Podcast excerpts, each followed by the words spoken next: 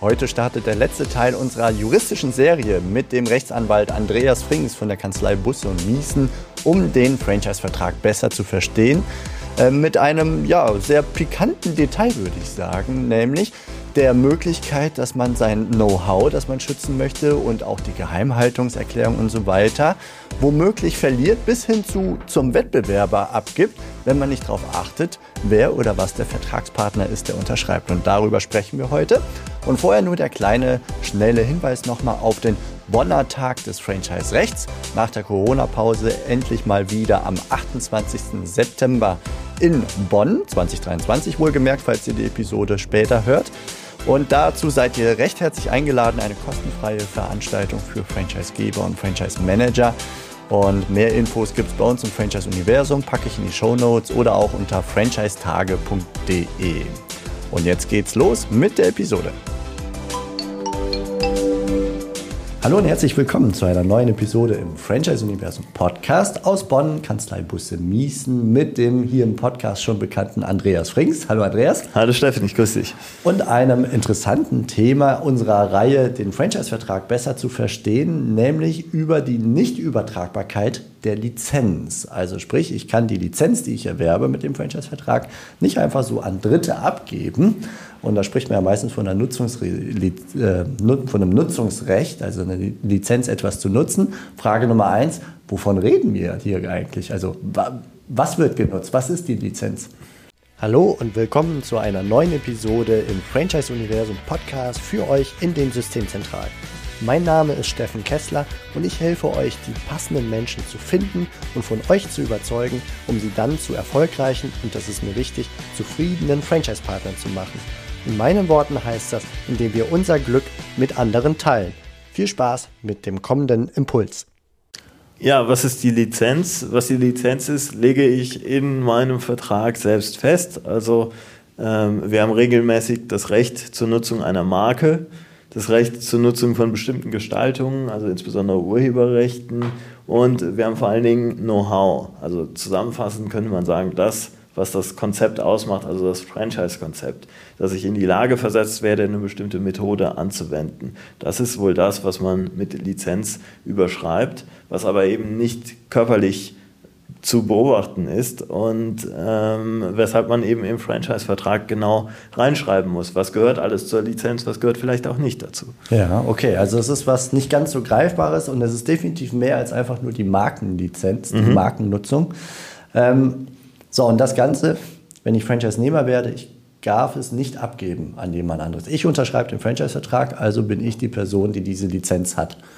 Genau, das muss jedenfalls so geregelt sein, ja, aber es gibt ja auch die Möglichkeit, Unterlizenzen äh, zu vergeben oder eine Lizenz eben weiterzugeben. Deswegen ist wichtig, dass im Franchise-Vertrag eben drin steht, dass es sich um ein nicht übertragbares Recht handelt bei dieser Lizenz. Okay, das ist genau diese zentrale wichtige Klausel, über die wir sprechen hier, weil äh, der Franchisegeber nicht das Interesse hat, dass jemand das Know-how und die Marke und so weiter nutzen kann, den er sich nicht vorher im Detail angeschaut hat und sich das Ganze dann verselbstständigt veröffentlicht. Genau, absolut. Und verkaufen darf ich schon gar nicht, weil ich bin nicht Inhaber dieser, ähm, dieses ganzen Marken. Genau, ich bin, äh, ich bin nur Inhaber, also der Franchise-Nehmer ist nur Inhaber äh, eines nicht übertragbaren Rechts, also äh, leitet er sein Recht ausschließlich vom äh, Franchise-Geber ab und der, ähm, die Übertragung bedürfte dann der Mitwirkung des Franchisegebers. Das heißt, ähm, der Franchise-Nehmer kann nicht seinerseits die Lizenz einfach verkaufen.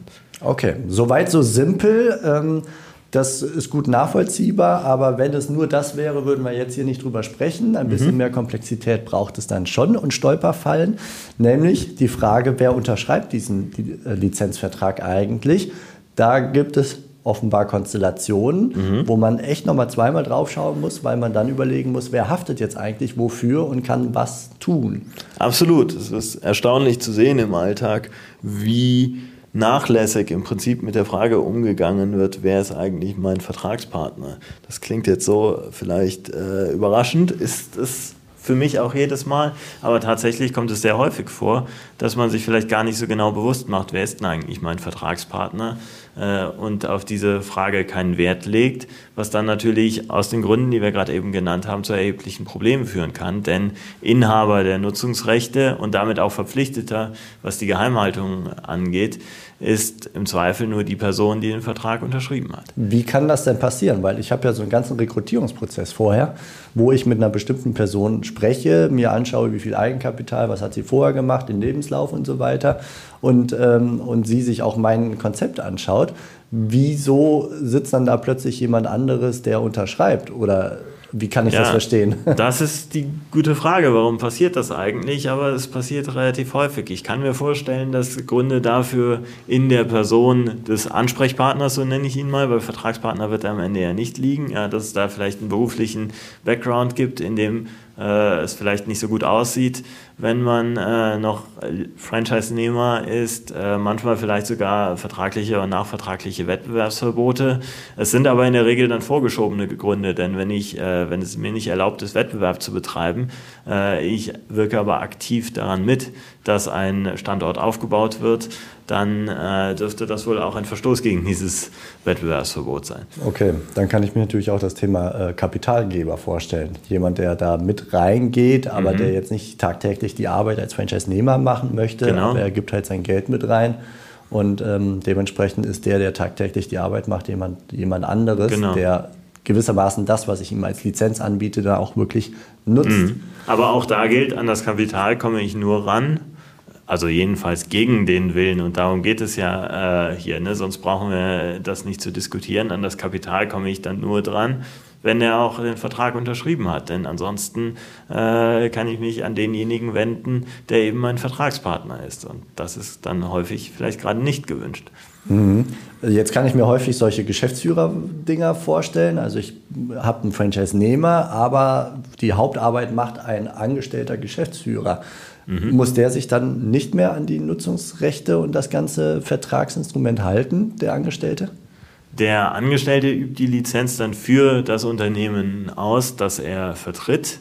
Und natürlich kommt auch der ähm, in den Genuss des Know-how-Transfers. Mit dem habe ich aber als Franchisegeber in aller Regel keinen unmittelbaren Vertrag. Hier ist dann wichtig, dass ich äh, das Unternehmen, also wahrscheinlich dann die Gesellschaft, dazu verpflichte, äh, ihrerseits die Angestellten zur Geheimhaltung zu verpflichten und so etwas.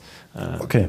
Also ich nehme mit, wer nicht unterschreibt, der ist auch nicht an diesem Vertrag gebunden. Genau. Das ist die Herausforderung, die Schwierigkeit. Angestellte betrifft es aber wiederum nicht. Die unterschreiben zwar nicht, aber da wird gewissermaßen die Bindung weitergegeben in ihrer Funktion als Angestellte, dass äh, das Unternehmen es an sie weitergibt und mhm. dementsprechend sind sie dann doch gebunden.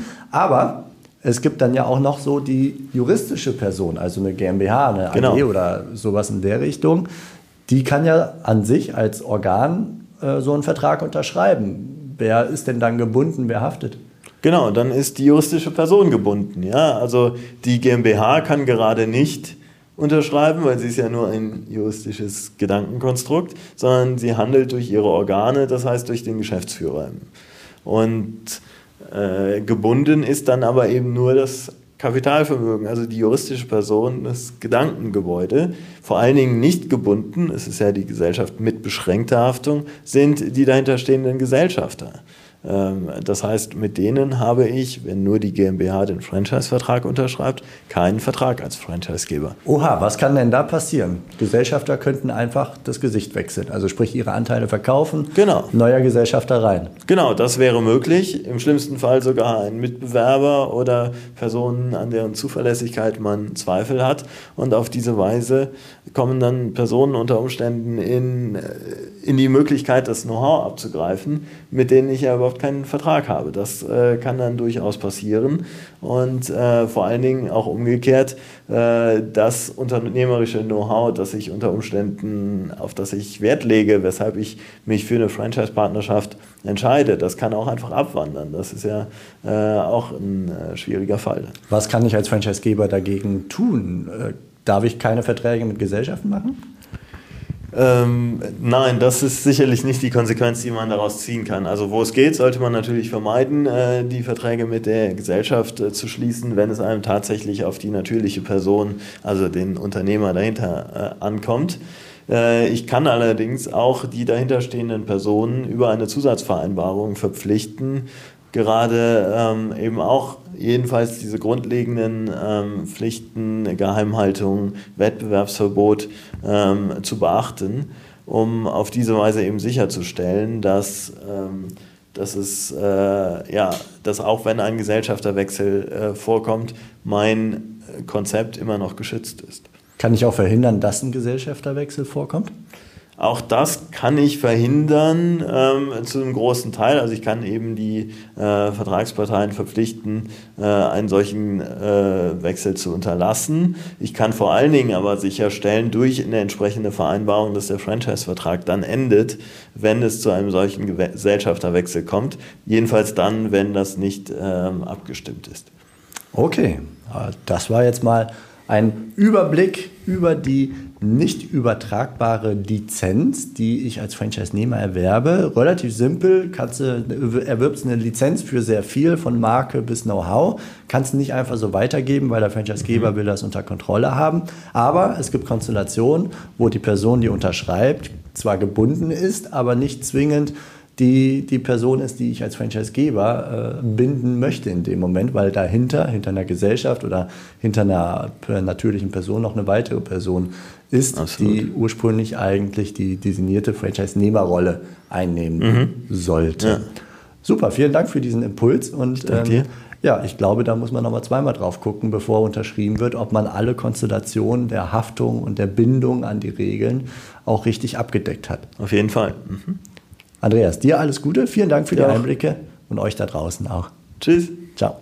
Das war's für heute von mir hier im Franchise Universum Podcast.